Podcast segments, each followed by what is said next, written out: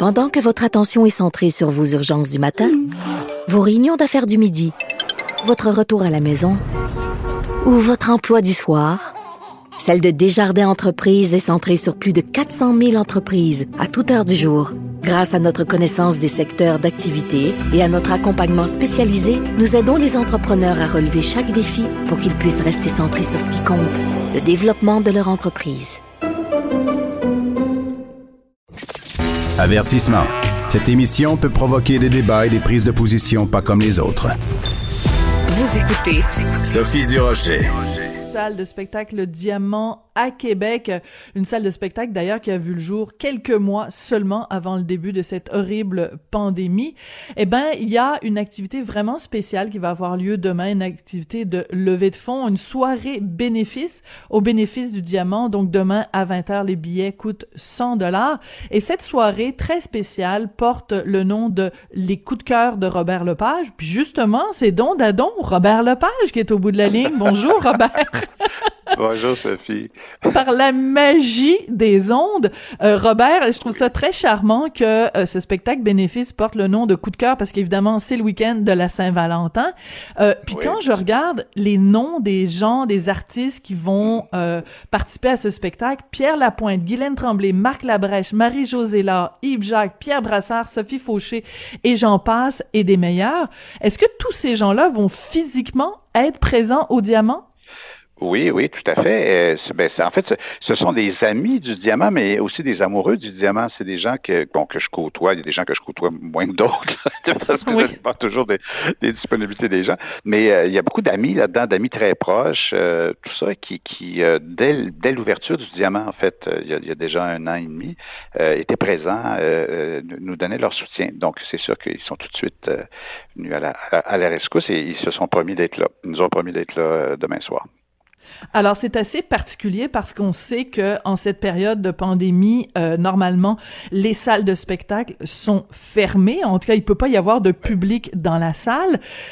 C'est comme un, cadeau de Noël euh, trois mois plus tard de pouvoir réunir comme ça des talents sur scène.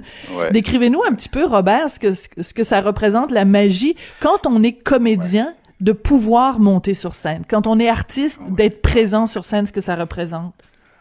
Ben, c'est sûr que euh, notre premier interlocuteur, c'est le spectateur. Alors, c'est sûr que ça nous manque. On est tous un petit peu orphelins depuis un an. Euh, on a eu, bon, le samedi dernier à Télé-Québec, on, a mm-hmm. eu quand même la joie, Yves Jacques et moi, de pouvoir jouer en direct. Bon, la salle était vide, mais il y avait tous, ces plans, parce que je l'ai vu après coup, il y avait tous ces plans sur une salle vide.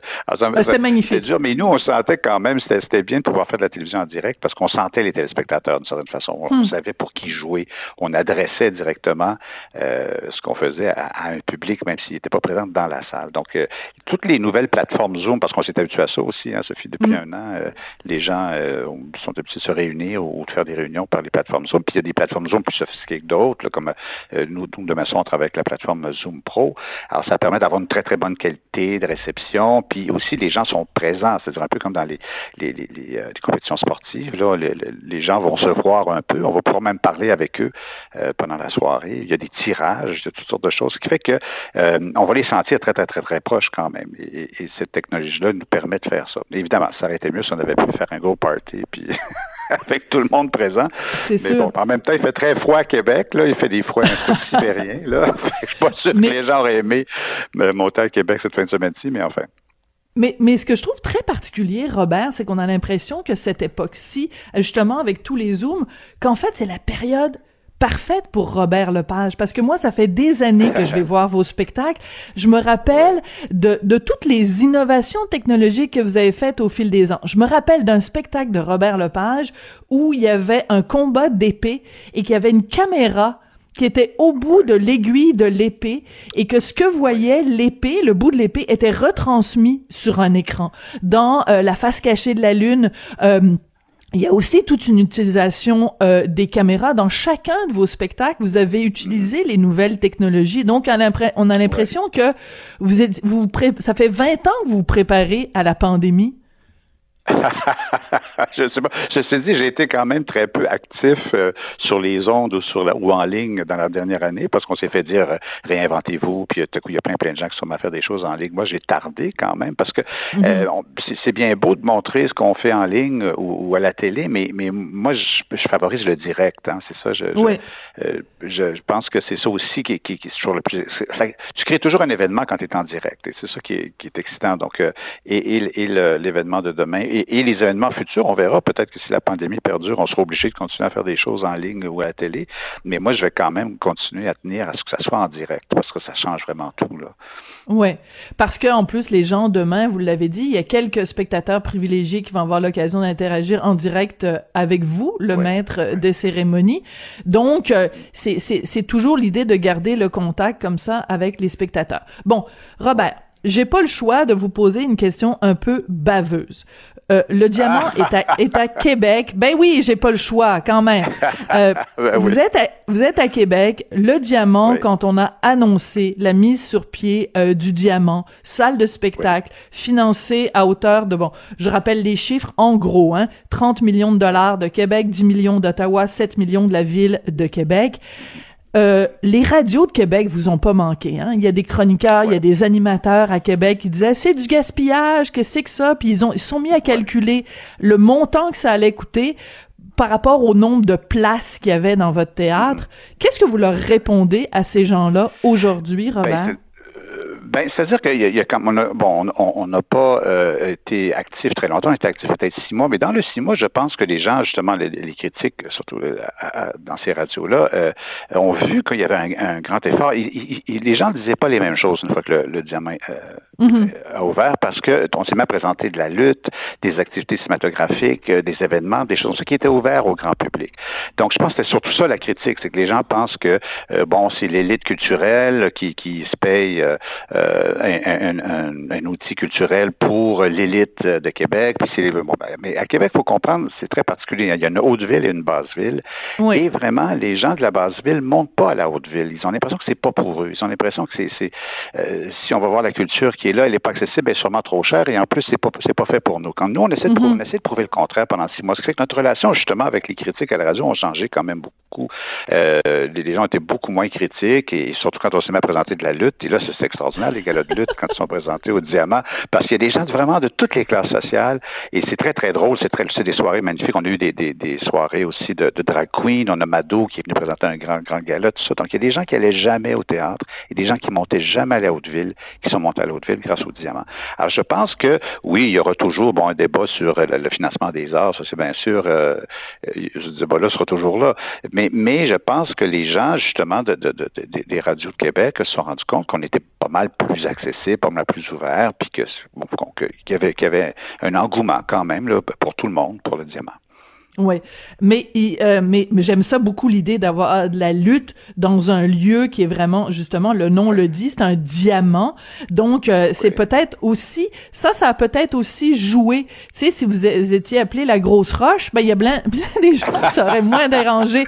Non, mais on est niaiseux comme ça. des fois, hein. Juste le, le fait d'appeler ça le diamant et ça peut être intimidant pour des gens. Mais moi, je veux que vous nous parliez de votre, votre passion pour la lutte c'est comme nous, on ah pense euh, Robert Lepage, tu sais, les plus grandes scènes du monde, euh, des mises en scène d'opéra, puis tout ça. Mais la lutte, vous aimez ça, vous, les spectacles de. Moi, j'ai toujours aimé la lutte depuis que je suis tout petit. J'ai toujours suivi la lutte, tout ça. Bon, j'ai moins eu le temps dans les dernières années. Bon, j'étais beaucoup parti en tournée, tout ça, ce qui fait que j'ai arrêté de suivre ça. Mais j'ai continué à, suivre la, lutte locale, là, parce qu'il y a quand même encore des de petites ligues de lutte euh, et à Montréal et à Québec. Puis j'ai des amis lutteurs et je trouve ça passionnant parce que bon, c'est un peu comme le cirque, hein, la lutte. c'est c'est le sport et la culture ensemble. Hein. C'est très théâtral la lutte. Il y a des personnages, euh, il y a des scénarios, il y a des gens qui représentent la justice. Hein, l'arbitre, les monde déteste l'arbitre ben parce qu'il représente la, justice qui est corrompue. Puis bon, alors c'est quelque chose. Alors il y a tout un, si on veut, il y, a, énormément de théâtre qui vient avec la lutte. C'est mm, mm. un, une forme d'art finalement. C'est pas juste un, sport. Puis est-ce qu'on peut vraiment parler d'un sport? Parce que bon, évidemment, on sait que des fois c'est arrangé avec les gars des vues, tout ça. Ce qui fait que moi j'aime beaucoup les, bon parce que je viens du théâtre, j'aime beaucoup les galeries de personnages. Fait que c'est on est très bien servi. Hein, Vous êtes gâté. la lutte. Ah, là, il y en a, de il y en a du personnage. Donc, moi, j'ai trouvé ça extrêmement théâtral. Puis les gens disaient, voyons, euh, qu'est-ce que, dans ton théâtre, tu vas avoir de la lutte. Qu'est-ce quoi le rapport avec le théâtre? Je me dis, mais c'est le grand art théâtral euh, millénaire. Là, hein? c'est, depuis des, des, des, siècles et des siècles que les gens s'identifient aux personnages. Il y a des héros, il y a des, des bons, il y a des méchants, il y a des, euh, il y a des prétentieux, il y a des, en tout cas, ce qui fait que moi, je, et des fois, ce théâtre-là, il se ils se déversent dans la salle, hein, parce qu'il y a des Madame hmm. Sacoche, puis il y a des, ce qu'on appelle des, les, les, Américains appellent ça des, des plants, là, des, des, des gens implantés ah. dans la salle. Ah ouais? Qui participent. Ah oui, oui, il y a tout ça. Donc, c'est, c'est, euh, c'est dommage génial. moi, je trouve toujours, je trouve que ça, a, ça a tout le côté épique d'un opéra, puis tout le fun d'une, d'une imprévisible d'une soirée de bingo. c'est pour ça qu'on se retrouve avec un public aussi, euh, aussi hétéroclite. Mais aussi peut-être qu'on retourne aux racines même du théâtre, parce que quand on regarde à l'époque de euh, Molière, ben les gens dans la salle là, ils mangeaient du poulet, puis euh, ils criaient, puis ils parlaient, puis ils se décrottaient le nez, puis tu sais, c'était c'était beaucoup plus populaire. Oui. Absolument. Et c'est ça. Et les gens oublient ça. Les gens oublient que, par exemple, euh, quand Shakespeare faisait Hamlet, ça durait cinq heures, mais pas parce qu'il y avait cinq heures de texte, parce qu'il y avait plein d'entractes. Les gens mangeaient, buvaient, euh, s'expliquaient le spectacle aussi. Ça sert à ça, les entractes, principalement. Les gens qui n'ont pas compris disent, ah, c'est qui, donc, c'est la merde? c'est à ça que ça sert. Alors, euh, c'est pour ça que c'est, c'est, euh, c'est très important, ces espèces de grandes soirées épiques-là qui durent longtemps avec des, des arrêts. Puis, alors, nous, on essaie toujours, quand on fait des soirées, pas juste des soirées de lutte, on, essaie de faire ça aussi avec d'autres spectacles. On essaie euh, qu'il y ait une zone. En fait, euh, ça, c'est Guy La Liberté au Cirque du Soleil qui appelait ça comme ça. Il appelait ça une zone de contamination. C'est-à-dire que tu rentres hmm. au théâtre, tu n'es pas encore dans la salle, tu es dans l'heure d'entrée, puis tu es déjà contaminé par le spectacle. Il y a déjà quelque chose qui se passe là, par toutes sortes de façons, euh, d'être déjà contaminé par le spectacle. évidemment, il faut pas parler de contamination en tant que pandémie, c'est peut-être pas la bonne image, mais, mais moi, je, crois à ça. Je crois que c'est... Ça prend les événements, je pense, Sophie, aujourd'hui, pour déplacer les gens. Tu sais, les gens dans leur salon, là, ou dans, leur euh, sous-sol, ils ont des, des, écrans, euh, tu sais, 4K, ils peuvent regarder n'importe quoi qu'ils veulent sur Netflix ou tout ça. Alors, pourquoi ils paieraient une gardienne qui se déplacerait, qui paierait du parking, qui ferait des réservations dans un restaurant? Euh, pourquoi ils se déplaceraient pour... Alors, faut qu'ils se déplacent à... Mhm. faut qu'il y ait une valeur ajoutée. unique. oui, il faut que ce soit quelque chose qu'ils peuvent voir à la télévision ou qu'ils peuvent voir sur Netflix. Et il faut que ça soit, qu'ils aient envie d'être entouré de, bon, évidemment, c'est difficile en ce moment avec la pandémie de le faire, mais euh, ça va revenir, ça, cette envie de, de partager avec d'autres spectateurs, de rire ensemble à, à, une, à une, joke ou, ou, de pleurer, ou, ou en tout cas de, de, partager un événement culturel. Et ça, c'est très, le rassemblement, là, ça fait partie, c'est dans la nature de l'être humain.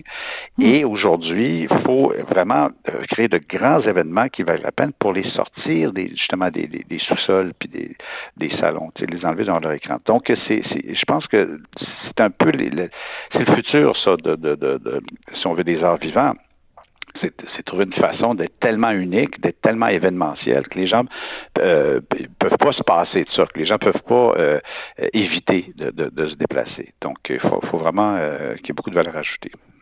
Mais euh, quelqu'un qui dirait, par exemple, bon, euh, moi, c'est bien beau le, le, spectacle, la soirée virtuelle au bénéfice euh, du diamant, mais pourquoi je donnerais 100 dollars, même si on sait qu'il y a 50 dollars euh, remis donc comme don pour les impôts? Mais je veux dire, pourquoi je donnerais 100 dollars alors que dans un avenir prévisible, Robert, il n'y en aura pas de spectacle au diamant?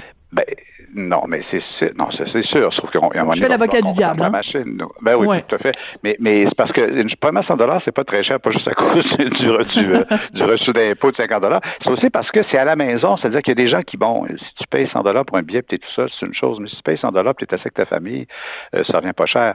Et aussi, ils vont assister à une chose qui, qui est très très unique. Là, je veux dire, euh, mm. on se permet de faire des choses dans cette soirée-là qu'on pourrait pas faire au théâtre normalement, tout ça. Donc, alors je peux pas révéler de punch, puis demander. Ben non. Il y, a, des invités mystères il y a toutes sortes de choses. Mais, mais euh, euh, les gens vont assister à, à une espèce de, de, soirée gala un peu étonnante, euh, avec des choses drôles, des choses touchantes, bon, tout ça. Puis ils vont voir surtout des, des gens qu'ils aiment, hein, des, des, des, artistes qu'ils aiment, qui, dans ben des contextes. Pierre Lapointe, Guylaine Tremblay, Marc Labrèche, là, c'est vraiment une, une belle brochette, comme on dit.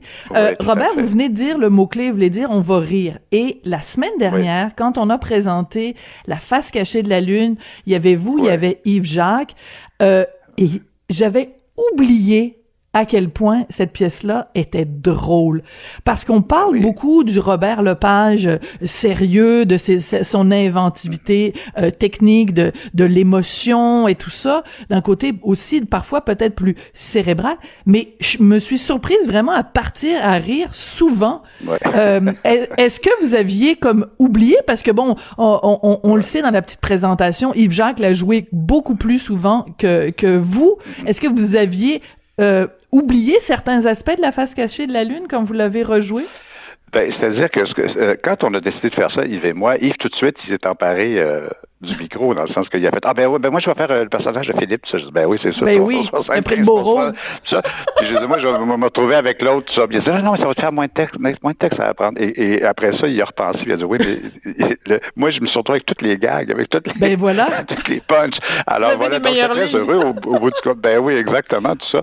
Puis bon, puis j'étais plutôt content de pouvoir faire ça, parce qu'effectivement, les gens m'associent toujours à des, des choses euh, euh, cérébrales, tout ça, quand c'est vraiment pas comme ça. Puis mes amis proches, dont les gens qui vont être présents demain à, ce mm. c'est des amis proches je sais que je suis très, je suis une personne dans la vie qui est très drôle. Je veux dire, je suis pas, euh, euh, mais c'est juste qu'on me, pose toujours des questions sérieuses et des, des, ben questions qui me demandent à réfléchir, comme tu ce matin. Là, toutes les questions que vous me posez, Sophie, là, je suis obligé de sortir mon, mon, mon, mon, look intelligent. Puis, ah, oh, ben attendez, j'en ai une qui s'en vient qui va être drôle, euh, ouais.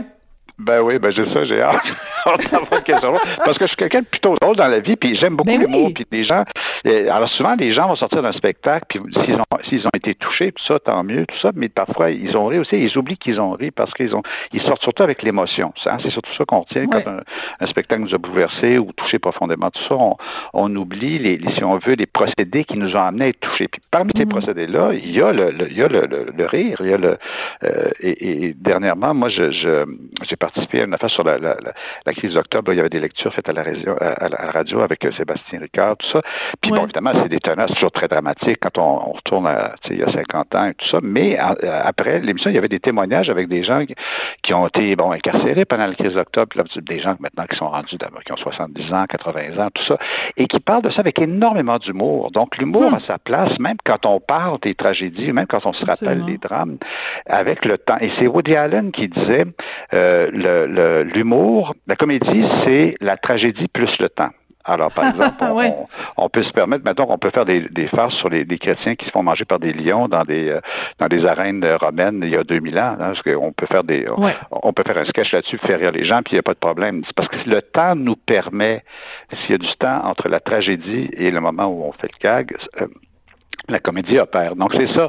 une société est mature quand on peut réussir à rire de qui on était, euh, des tragédies qu'on a vécues. Alors c'est peut-être encore trop tôt faire des, des, des, gags sur euh, le 11 septembre, par exemple. Mais peut-être que dans 20 ans, 30 ans, il y aura mm-hmm. un détachement du temps qui va faire qu'on va regarder ça peut-être avec euh, pas légèreté, parce que ça, restera toujours un événement qui a été grave, mais avec une, une, une façon plus, plus digérée, plus mature, puis qui va nous permettre peut-être même d'en rire.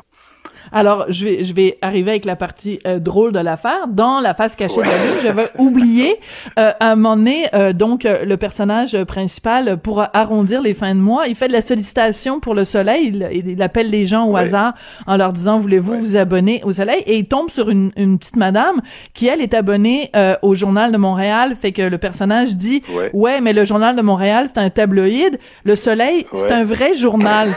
bon ben moi j'écris pour le journal de Montréal puis le journal de Québec. Euh, euh, expliquez-vous, Robert Lepage?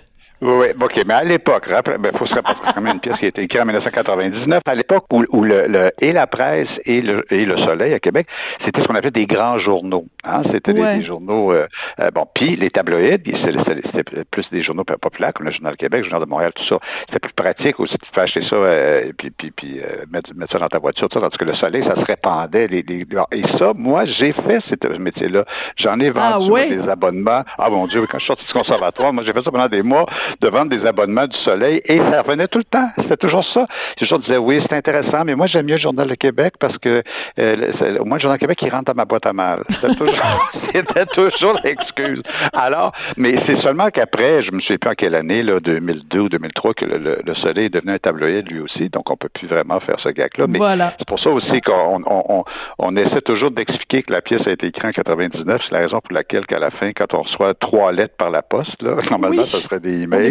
Puis Puis le, portable que, dans lequel je parle, dans la scène de l'ascenseur, c'est une petite affaire qui date de, la préhistoire. du, Alors c'est ça. Alors ça, c'est toujours étonnant. Et les jeunes générations trouvent ça, trouvent ça drôle aussi, des jeunes qui comprennent absolument pas pourquoi justement que, que j'ouvre des lettres. Ils savent même pas c'est quoi des lettres, des enveloppes, des coups de papier. Tu sais, euh, pourquoi il pourquoi il a pas envoyé ça par email. Tu sais, on se fait souvent dire ça. Mais enfin, alors c'est ça. Donc faut placer ça dans le contexte. Et c'était le, le, le, c'est la raison quand je dis c'était un grand journal. On se targuait, on, on, on, on qualifiait les journaux à l'époque. Il y avait des grands journaux, il y avait des mhm. tabloïds. Alors, bon. Mais ça Alors, c'est pardonné. Euh, c'est pardonné, Robert.